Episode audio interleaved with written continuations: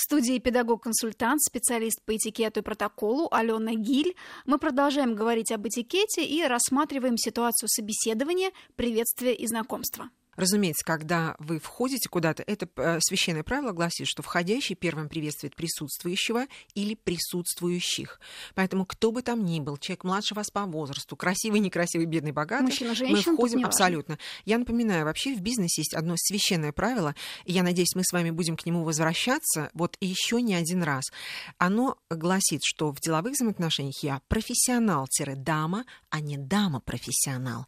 То есть я вхожу сюда прежде всего как профессионал. Потому что если вы меня нанимаете на работу, вам важна моя квалификация, уровень принятия решений, какие-то статусные моменты и так далее, и так далее. То есть я пришла сюда работу работать, зарабатывать деньги, самореализоваться как специалист, заработать mm-hmm. деньги для компании, ну и для себя. Благоденствует компания, и я вместе с ней. И в этом качестве, уж простите, позволю себе дерзость. У нас, э, мы не во всем согласны с нашими американскими коллегами, но у них есть такая, значит, у них есть разные такие постулаты, равно как и у нас, но у них постулат звучит, в деловых взаимоотношениях ты профессионал-дама, а не наоборот, потому что компьютеру вообще все равно, кто перед ним сидит, мужчина или женщина, ты заработал нам деньги, ай, молодец, ай, спасибо тебе большое. Но в нашей, слава тебе, Господи, гендерной стране э, у нас все таки дама остается дамой, кавалер кавалером, но у нас гендер не стоит на первом месте, а это самая большая ошибка. Вот сколько мы с вами не будем общаться, и, возможно, mm-hmm. с другими специалистами, если вы будете общаться, вот надо понимать, что гендер никуда не девается, но его нужно уметь грамотно микшировать, не отказываться от него. Я все равно остаюсь дамой, но не выпячивать. Да, мы остаемся и мужчинами, и женщинами, кавалерами и дамами, но понимаете, что это должно уйти, ну, в нашей стране минимум на третий план. И грамотная женщина, она очень четко знает, где, когда и как она свои достоинства может позволить себе вы, выделить. Поэтому, когда мы входим, почему Почему одежда? Если у вас юбка короткая, вы говорите, посмотрите на мои коленки. Если у вас декольте большое, Акценты, вы говорите, посмотрите да. на... Да, акцентация, совершенно верно. А это не то, чем вы будете зарабатывать деньги. Вот. И здесь человек сразу показывает, что у него есть вот такая сверхзадача, которая не совпадает со сверхзадачей компании. Дальше вы вошли. То есть, ну, понятно, что вы в соответствии с тем, э, какую компанию вы выбираете, вы выбираете дресс-код, и я думаю, что мы еще об этом поговорим, но уже да. в более прикладном смысле, понимаете, чтобы у нас ведь еще какая сверхзадача, вот, например, передо мной, как перед э, специалистом стоит. Возможно, это прозвучит слишком по-домашнему, но она звучит так. Мои никогда позорно выглядеть не будут. Надеюсь, вы понимаете, что слово позор.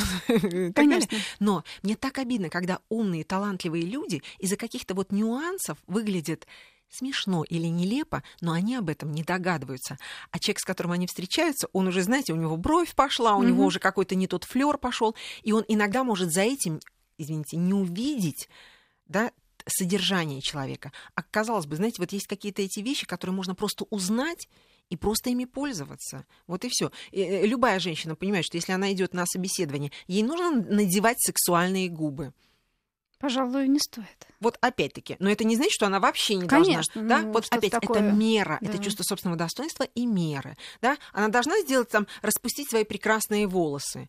Они должны быть идеально ухоженными, но убранными в такую прическу, которую вы говорила. Я очень ухоженная женщина, я роскошная и потрясающая, но сейчас я профессионал, который пришел устраиваться на работу. Что касается украшений, что уместно надевать женщине из украшений? На собеседовании или в бизнесе вообще? Вообще, скажем так, вот в офисной жизни, повседневной. Татьяна, Тогда расскажите мне, какой у вас офис, понимаете? Потому что если это рекламное агентство, это один офис, да, если это банк, это другой офис. Если ты работаешь в бэк-офисе, где, когда тебя никто не видит, э, где mm-hmm. тебя никто не видит, это могут быть одни украшения. Если ты встречаешься с гостями, клиентами, партнерами, это другие украшения.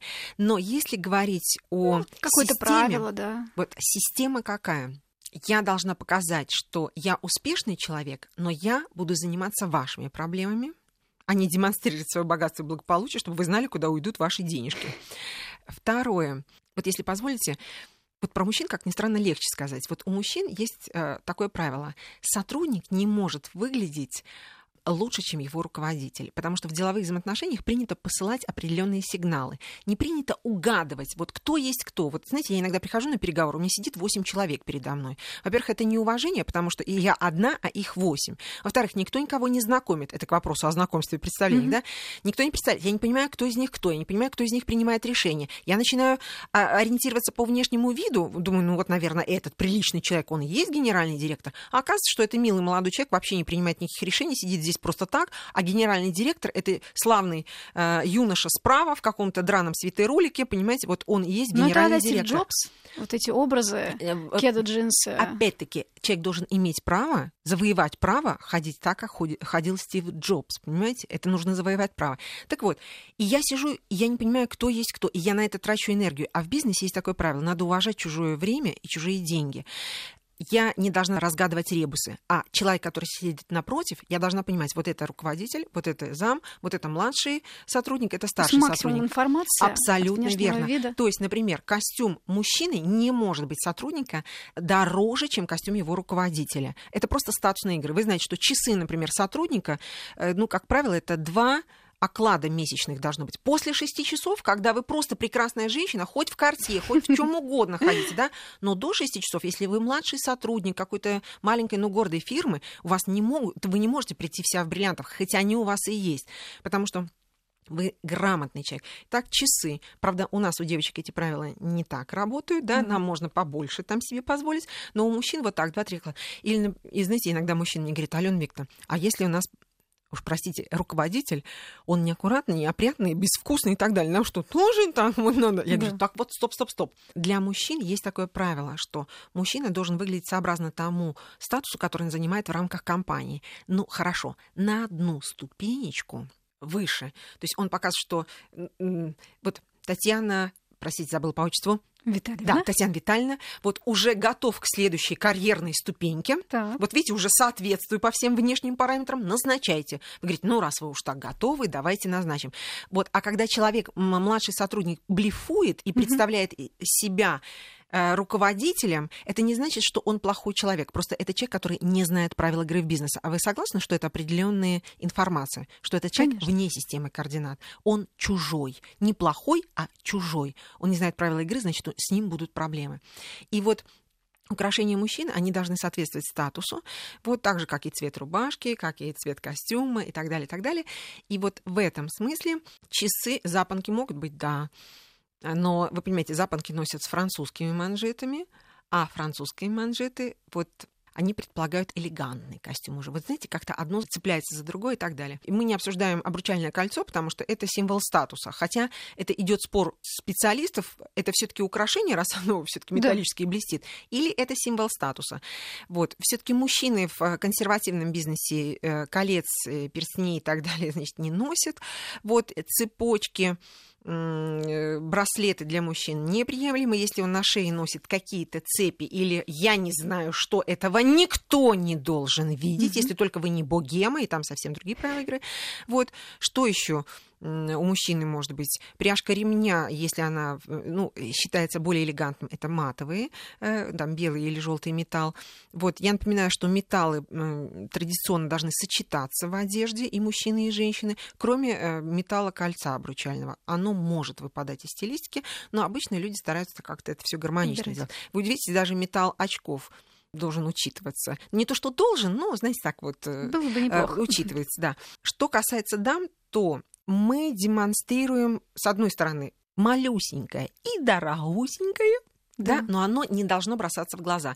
То есть, например, в серьезном консервативном бизнесе не приняты фантазийные украшения. То есть всякие птички, бабочки, знаете, Больше и так классика, далее. Да? Да, то есть это маленькие сережки, они где-то рядом. Еще повторю, они могут быть очень дорогие, но очень скромные. Ближе так к плоским вариантам, геометрии какой-то. Потому что вы говорите, да, я э, успешный профессионал, я грамотный профессионал, я знаю правила игры, но я все равно остаюсь дамой, поэтому украшения у меня будут. Что касается длинных, ну, это банальность, но тем не менее, любые длинные конструкции ушей дамы сразу привлекают внимание к ее шее. Да? Она говорит, я женщина, обратите внимание mm-hmm. на мою шею. Что касается колец, то дамам можно, конечно, надевать кольца в, и даже несколько колец, но, напоминаю, они не должны очень сильно выступать, не быть огромными, как вот коктейльные кольца, тоже малюсенькая и дорогусенькая. Что касается браслетов, нам можно их носить, но есть такое негласное правило, которое на самом деле не всеми далеко соблюдается, что они не должны бренчать, эти браслеты, привлекая звуком внимания. И если нам даже цепочку можно какую-то, знаете, такой мягкий какой-то браслет, но если на нем еще какой-то брелок висит, то точно вот он будет колыхаться, да, двигаться, а значит привлекать внимание к запястью.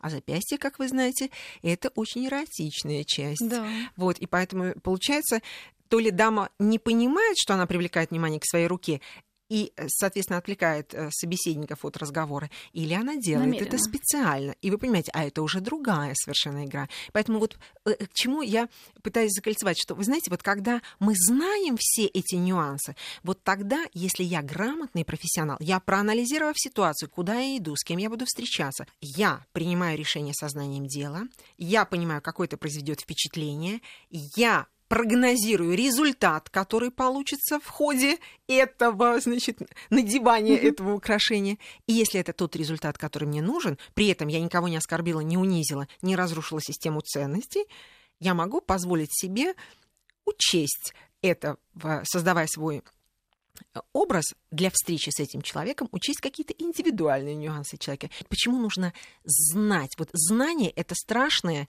великая, чудесная сила, потому что когда мы знаем, мы можем сами выбрать, скомпоновать, принять грамотное решение и, и за него отвечать. Совершенно верно. Использовать. Алена Викторовна, спасибо огромное за эту беседу бесконечная тема. Я надеюсь, что мы с вами еще продолжим общение в рамках нашего Буду спецпроекта. Рада. Так что до новых встреч. Спасибо до большое. Встреч. Всего доброго.